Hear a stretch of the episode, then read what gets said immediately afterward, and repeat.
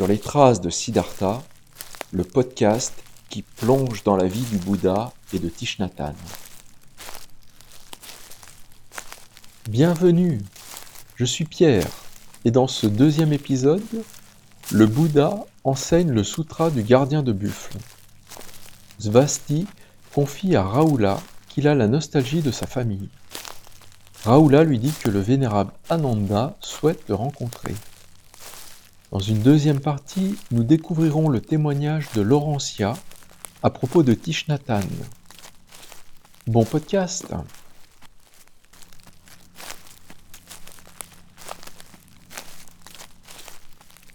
En gardant les buffles.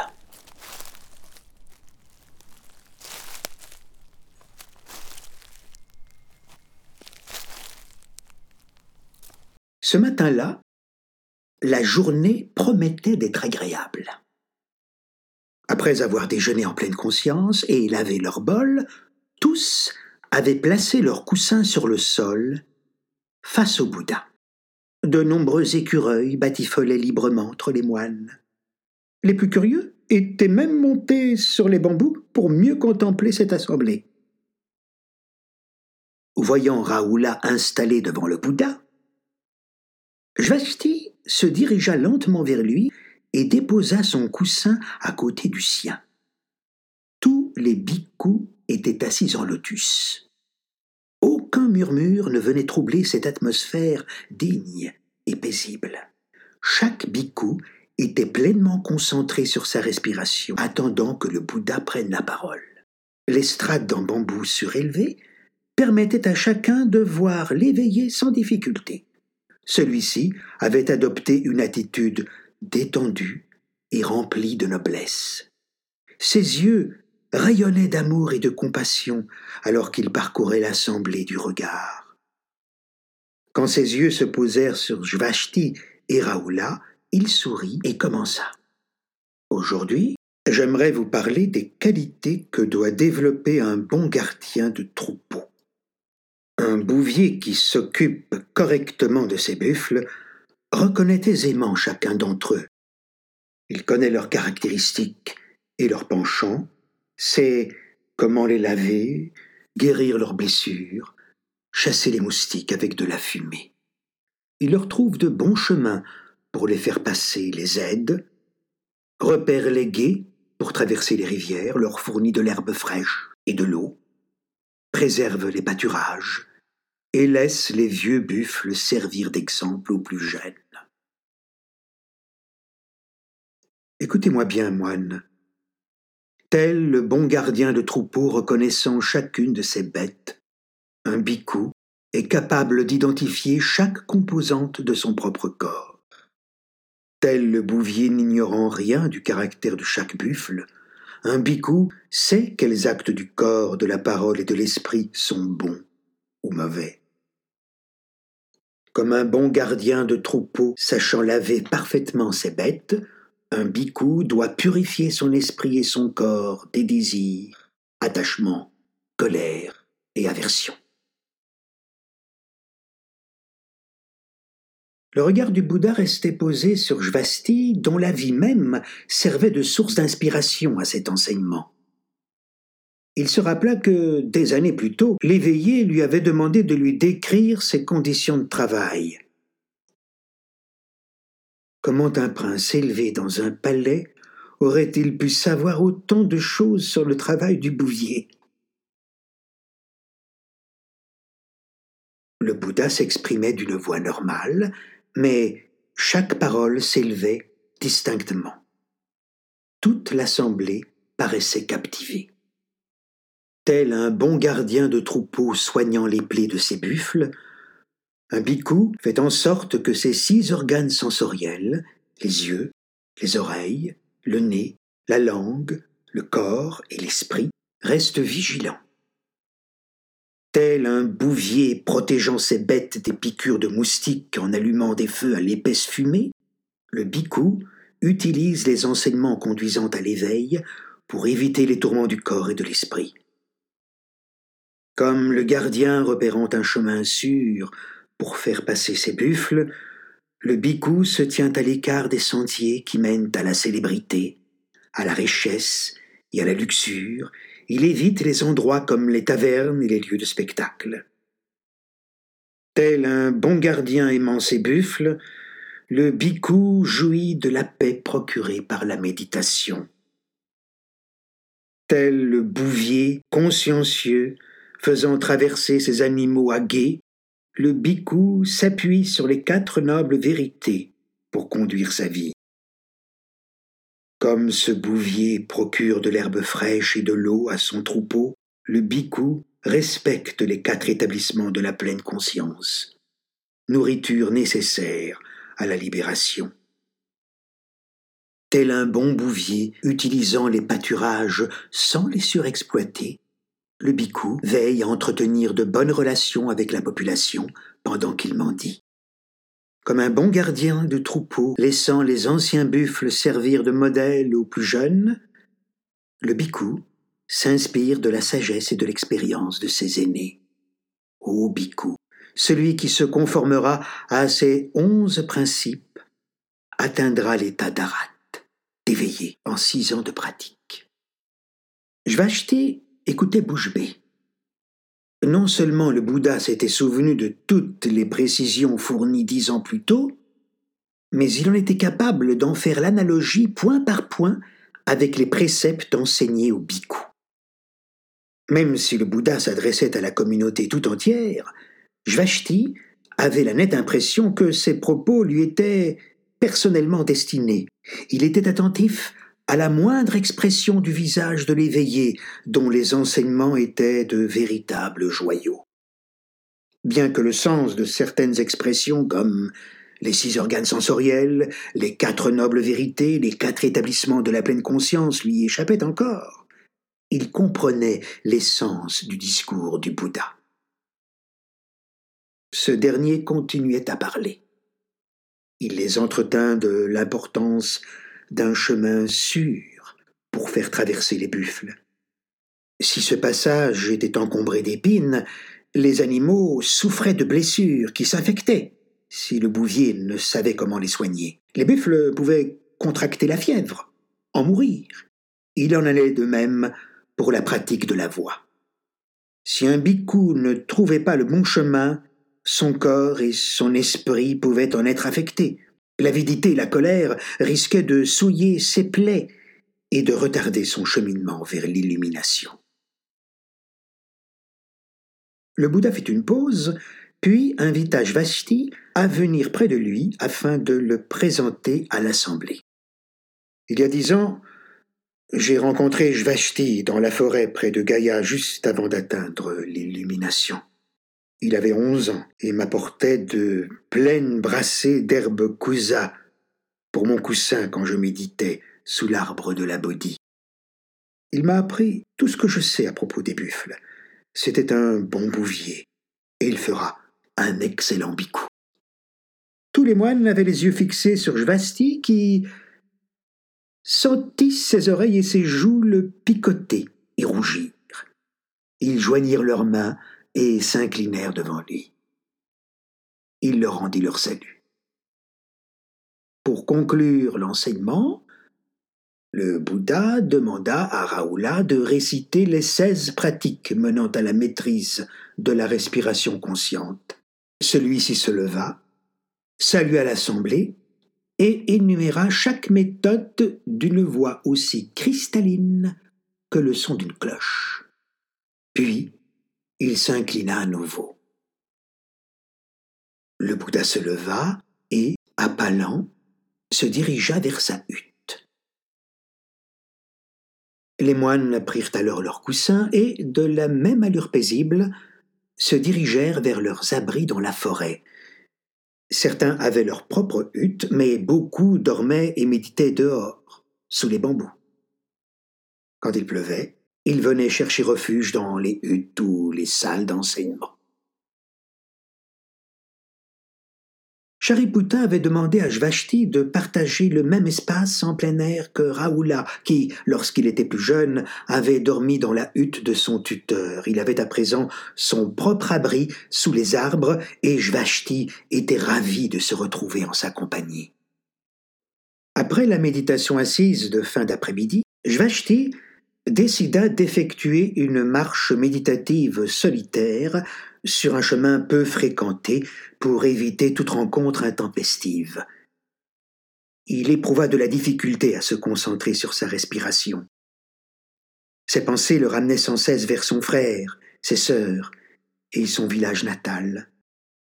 La vision du chemin menant à la rivière Neranjara apparut clairement dans son esprit. Il revit la petite Bima tournant la tête pour cacher ses larmes, et Roupak s'occuper des buffles du seigneur Ramboul. Il essaya de chasser ces images en se concentrant sur sa marche et sur sa respiration, mais elles revenaient le tourmenter. Il eut honte de ne pas pouvoir se consacrer pleinement à sa pratique et se trouva indigne de la confiance du Bouddha. De même, il n'avait pas pleinement compris certains des enseignements énoncés le matin il se promit de demander de l'aide à Raoula. Penser à son ami lui redonna courage et l'apaisa. Il lui fut alors plus facile de pratiquer la respiration consciente et la marche lente. Jvashti se mettait à peine à la recherche de Raoula que celui-ci arriva dans sa direction. Menant Jvashti jusqu'à un banc, à l'ombre des bambous, il lui dit euh, Cet après-midi, j'ai rencontré le vieil Ananda. Il souhaiterait que tu lui racontes ta première rencontre avec le Bouddha. Qui est Ananda Un prince de la lignée des Sakya, le cousin du Bouddha. Il est moine depuis sept ans et l'un de ses disciples les plus fidèles. Il s'occupe de la santé du maître, qui a beaucoup d'affection pour lui. Ananda nous invite dans sa cellule demain soir. J'aimerais moi aussi savoir comment vivait le Bouddha dans la forêt de Gaïa. Le Bouddha ne vous en a pas parlé? Si, mais pas en détail. Je suis persuadé que tu as de nombreuses anecdotes à nous raconter. Oh, il y en a peu. Je vous raconterai tout ce dont je me souviens. Parle-moi d'Ananda. Je suis un peu intimidé à l'idée de le rencontrer. Ne t'inquiète pas, il est très aimable et simple. Je lui ai parlé de toi et de ta famille. Il est impatient de te voir. Pourrait-on se retrouver ici même demain matin, juste avant d'aller mendier? Excuse-moi, je dois aller laver ma robe. Raoula s'apprêtait à se lever quand Jvasti le retint doucement par la manche. Euh, ne, pourrais-tu pas rester encore un peu? J'aurais certaines choses à te demander. Ce matin, le Bouddha a parlé des onze principes qu'un bhikkhu doit respecter, mais je n'arrive pas à les mémoriser dans leur intégralité. Aurais-tu la gentillesse de me les rappeler? moi-même, je ne me souviens que de neuf d'entre eux. Ne te tourmente pas. Demain, nous demanderons à Ananda de nous les répéter. Mais es-tu certain que le vieil Ananda y parviendra? Tout à fait. Y aurait-il cent principes qu'Ananda serait encore capable de les énumérer un par un? Tout le monde admire sa mémoire. Il peut répéter mot pour mot tout ce que le Bouddha a dit c'est le plus érudit de tous les disciples. Dès qu'un doute surgit concernant les propos de l'éveillé, on s'adresse à Ananda. Quelquefois, la communauté organise des sessions d'études pendant lesquelles Ananda commente les enseignements de base du Bouddha. Alors demain, euh, nous pourrons lui demander ce que nous voulons savoir. Une question me préoccupe. Euh, comment arrives-tu à atteindre le calme de l'esprit pendant la marche méditative? Veux-tu dire qu'il t'arrive d'être assailli par des pensées pendant cette pratique? Et en particulier par une certaine nostalgie de ta famille? Svasti étreignit la main de son ami. Comment le sais-tu? J'ignore pourquoi mon frère et mes sœurs me manquent tant ce soir. Je me sens mal à l'aise car j'ai peur de ne pas avoir assez de volonté pour pratiquer la voie. J'ai honte vis-à-vis de toi et du Bouddha. Mais ne faut pas. Au début de mon séjour auprès du Bouddha, ma mère, mon grand-père et ma tante m'ont terriblement manqué. Pendant des nuits, j'ai pleuré. la tête enfouie dans mon coussin. Puis, tout s'est arrangé. Raoula aida Jvashti à se lever et le serra chaleureusement dans ses bras. Ton frère et tes sœurs sont adorables. Il est tout à fait normal que tu penses à eux. Tu vas t'habituer à de nouvelles vies, et la pratique et l'étude vont t'occuper entièrement. Je te parlerai un jour de ma famille, si tu veux. Jvashti garda la main de Raoula dans les siennes un long moment, puis acquiesça. Ils se séparèrent. Raoula pour laver sa robe, Jvashti pour balayer les feuilles de bambou jonchant les chemins alentours.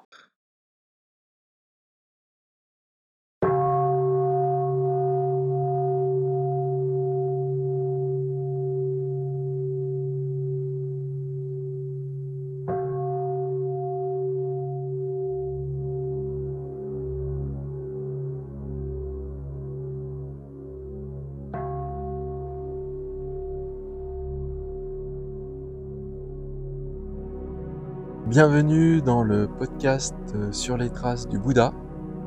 Laurentia, est-ce que tu pourrais te présenter et puis nous raconter ton souvenir de taille Laurentia, je suis chanteuse. Je suis arrivée au village des Pruniers en 2015. Taille n'était pas là, donc j'ai pas rencontré Taille en fait.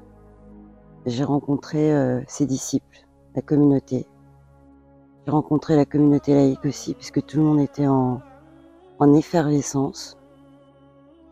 Et malgré euh, l'absence de taille, ben, la magie s'est opérée. Moi, je, quand je suis arrivée, j'étais déçue parce qu'il n'était pas là.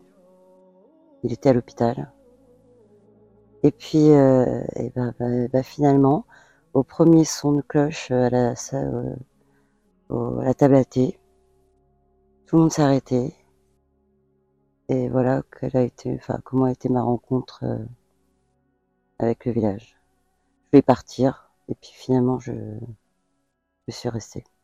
C'était dans une retraite familiale, retraite d'été, avec euh, mon fils qui avait 5 ans à l'époque, qui euh, allait dans tous les sens. Euh, il était suivi depuis qu'il avait un an et demi. moi je courais toujours derrière. Au village, tout le monde sait que toutes les mamans courent derrière leurs enfants en été la présence de la communauté, de, des, retraitants, la bienveillance, Frère Fabki aussi, qui m'a touché, Frère Fabki, quand il a dit à mon fils, euh, s'il te plaît mon petit, peux-tu m'aider à faire régner le noble silence? Alors ça, ça m'a retourné l'esprit, parce que, parce que personne ne lui parlait comme ça, quoi. Donc voilà, c'était ma première rencontre avec, euh, avec Thich Nathan. Et après, tu es revenu au village? Alors déjà, je, quand je suis venue, euh, j'étais censée rester une semaine. Et puis malgré euh, que mon fils allait dans tous les sens, je suis restée toute la retraite, un mois. C'était assez, assez intense quand même. Et je suis revenue l'année d'après. Pareil, il est arrivé en fauteuil roulant, Nathan. Et j'avais toujours un fils qui allait dans tous les sens. Il est arrivé. C'est très imposant. Moi, je pleurais. Parce que j'étais touchée de le voir enfin. Et en fait, mon fils qui allait dans tous les sens avec euh, deux de ses amis. Finalement, euh, on s'est retrouvés euh, lors d'une marche méditative. Je cherchais partout mon fils comme d'habitude. C'est une habitude. Euh, je cherchais tout le temps partout. Et puis, euh, et puis finalement, Tony, donc un, permanent du village, euh, me montre, me montre Angel, mon fils, donc, qui est, je dirais, soudé au, au fauteuil roulant de Thich Donc ils étaient deux dans le, trois dans la même situation, un peu comme lui.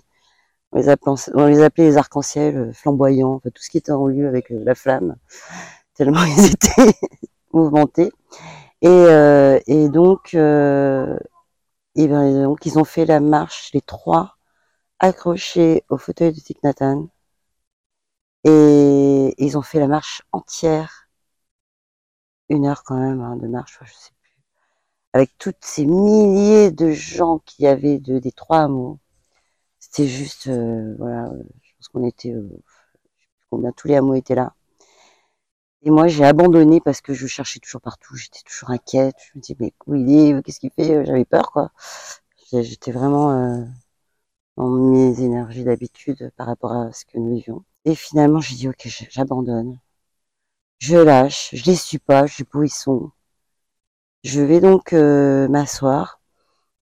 Et il fait toute, il fait toute la marche accrochée au fauteuil roulant de Hanh.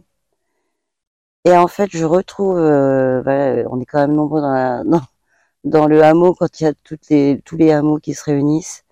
Et là, il arrive à me retrouver. Il s'était servi après. Euh, et là, j'ai regardé, je dis, oh, je, oh c'était juste incroyable, quoi. C'est incroyable parce que c'est un enfant qui, qui l'on dit, euh, euh, hyperactif, euh, enfin, trouble envahissant du développement, autisme, bon bref ça pourrait no normalement énormément déranger, ce qui est le cas, mais, mais voilà, donc ça a été euh, guérissant. Pour moi, euh, je, je, suis certaine que les guérisons que mon fils a eues viennent de notre pratique, de ma pratique, de notre venue au village des pruniers. Aujourd'hui, euh, il n'est plus cet enfant qui allait dans tous les sens. Dès, le, dès la première retraite, de toute façon, on a eu des changements. Dès la première retraite, euh, cet enfant euh, qu'on disait, euh, dont on disait, bah, disons, avec toi, on ne sait pas trop ce qu'on va faire. Ben, finalement, euh, dès cette première retraite, euh, on n'a pas eu besoin d'AVS à l'école. Entrer en CP, moi, j'étais toujours en peur parce que chaque fois que j'allais le chercher à l'école, euh, c'était quand même très compliqué. Hein. Chaque fois, euh, j'avais droit à oh là là, il a encore fait ci, oh là là, il a fait ça, oh là là. Et là, euh, avant mon entrée au village des Pruniers, enfin, avant ma venue, cette première, avant notre venue, et eh bien là, on avait eu droit à une alerte urgence de l'école. Il faut faire quelque chose, attention danger. Et puis finalement, euh, deux mois après, enfin quelques mois après, la première équipe euh, éducative en, CP, pour ceux qui connaissent, eh bien, eh finalement, il n'a jamais eu besoin d'AVS. Finalement, même aujourd'hui, on me dit, euh, enfin, rien, ton fils, il n'a aucun problème. Donc voilà, c'est vrai, peut-être qu'il y avait aussi moi qui avais euh, des soucis. Donc voilà, donc on a beaucoup euh, eu de transformations grâce à grâce au village des grâce à Thich et euh, finalement grâce aux enseignements de Bouddha auxquels je me relie. J'ai une énorme gratitude pour euh, la communauté et la communauté aussi des laïcs. Des fois, ton fils, ça lui arrive de, de te parler de taille ou c'est quelque chose dont c'était un épisode de sa vie et puis il est passé à autre chose ou je sais pas. Enfin, c'est juste, ouais, tout à fait. Alors il va pas me parler forcément de taille. Par contre, quand j'étais en Nouvelle-Calédonie, euh, c'était euh, il y a un an, un an et demi, deux ans, euh, trois ans, il s'asseyait en fait quand il avait le stress. Il avait, euh, il se mettait en assise méditative. finalement, je pense que taille une graine en lui puisqu'en plus avec le confinement, euh, mais euh, on poursuit euh, sur la méditation d'étreinte, même s'il a 14 ans. Tous les soirs, on prend trois respirations ensemble. Ça, c'est quelque chose pour un, autiste, c'est juste en principe très très difficile. Et, ben, donc voilà, on, a cette pratique de l'étreinte euh, ça, c'est très important encore. Euh, le fait de revenir pour moi là, ça me, ça réveille, euh, ça me renourrit et, et, je sais que je vais ramener ça encore à la maison. La cloche, elle est toujours là quand même. Je la fais tenter, quoi qu'il arrive. Donc là, on est en 2023 à la retraite euh, éducateur, mois d'août. Et euh, on est dans un lieu un peu particulier. Le Bouddha blanc. Il y avait une retraite éducateur, alors je sais plus quand, 2017, enfin je me rappelle plus. euh, après j'ai fait quelques années de, retraite. Et ils étaient là aussi. Les familles s'étaient regrou- regroupées par affinité. Et euh, ah ben, le Bouddha, parce que c'est un beau symbole pour moi du village. Bon, après, il n'y a rien de permanent, hein. mais euh, quand on est dans le, la grande salle de méditation et qu'on a ce magnifique euh, Bouddha, c'est un rappel, quoi. Voilà, c'est un beau cadre. Et pour moi, c'est aussi la liaison aux ancêtres, ancêtres spirituels. Qu'est-ce qui t'a amené au village des pruniers? Tu as fait un chemin spirituel ou? Donc mon fils euh, allait dans tous les sens. J'ai vu euh, un enseignement sur Internet, un petit moine qui répondait à des questions-réponses. Et, euh, et en fait, je, je faisais des traductions.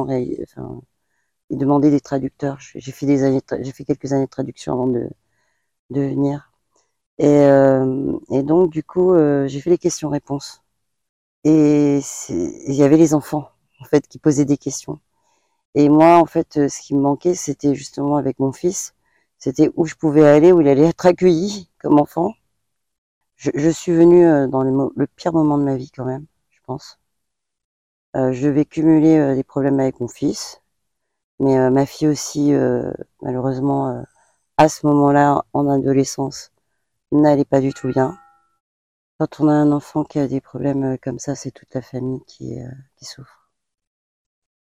C'est le couple et euh, les grands-enfants aussi. Ma fille, euh, donc, en a beaucoup souffert aussi. Parce que j'étais tournée que vers, vers ce petit finalement. Donc elle a souffert du harcèlement à l'école.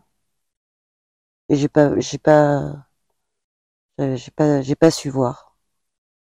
J'étais prise moi-même dans. J'étais un peu dure aussi à l'époque. C'est très dur, ouais. Elle était euh, quelqu'un de très gentil, très ouverte au monde. Euh, trop peut-être. Et, euh, moi, je, j'avais été élevée d'une manière assez dure aussi. Donc elle, à ce moment-là, elle était en pleine adolescence. Elle voulait tout le temps sortir, sortir. Et moi, je venais d'une société où les filles, ça sort pas, quoi. Donc c'était très compliqué de gérer l'adolescente euh, en France. Je suis arrivée dans, dans cet état-là. Et peut-être pour finir, euh, quel, euh, quel message tu retiens de, de taille Plus grand message, bienveillance envers soi-même. Bienveillance envers soi-même, moi, je crois que c'est le plus grand de tous les messages. D'abord soi, d'abord moi-même. Et après, euh, voilà. Non-jugement. Ça aussi, c'était très important. Non-jugement, bienveillance et euh, retour à l'enfant intérieur. Enfin, prendre soin de cet enfant intérieur. En tout cas, s'en rappeler. Tu souhaiterais rajouter quelque chose ou... J'ai voulu euh, mille fois euh, témoigner ma gratitude. Je, ne cesse de, de vouloir témoigner ma gratitude au village. J'ai pas de mots et mais voilà. Gratitude à la communauté. D'accord, et ben là tu viens de le faire, c'est magnifique. Merci.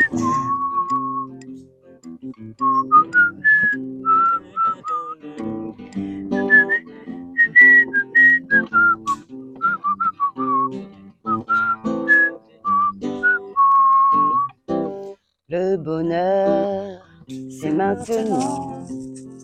J'ai laissé tous mes soucis, nulle part où aller et rien à faire. Pas besoin de me presser. Le bonheur, c'est maintenant. J'ai laissé tous mes soucis, nulle part où aller, rien à affaire. Pas besoin de me presser. Le bonheur, le bonheur, c'est maintenant. J'ai laissé tous mes soucis, nulle part où aller rien à faire. Pas besoin de me presser. Le bonheur, c'est maintenant. J'ai laissé tous mes soucis. Nulle part où aller, rien à faire. Mais à présent, j'ai tout mon temps. Le bonheur, c'est maintenant. J'ai laissé tous mes soucis. Nulle part où aller, quelque part où aller, rien à faire. Mais à présent, j'ai tout mon temps. Mais à présent, j'ai tout mon temps. Temps, Temps. temps.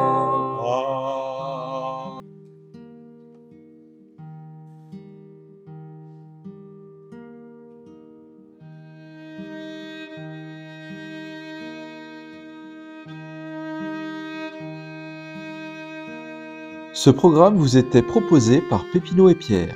N'hésitez pas à prendre contact avec nous pour nous faire part de vos questions, commentaires, critiques en envoyant un mail à l'adresse petitpanthéâtre@gmail.com. P E T I T P A N T H E A T R E gmail.com. J'en profite également pour vous inviter à vous abonner à Sur les traces de Siddhartha, le podcast.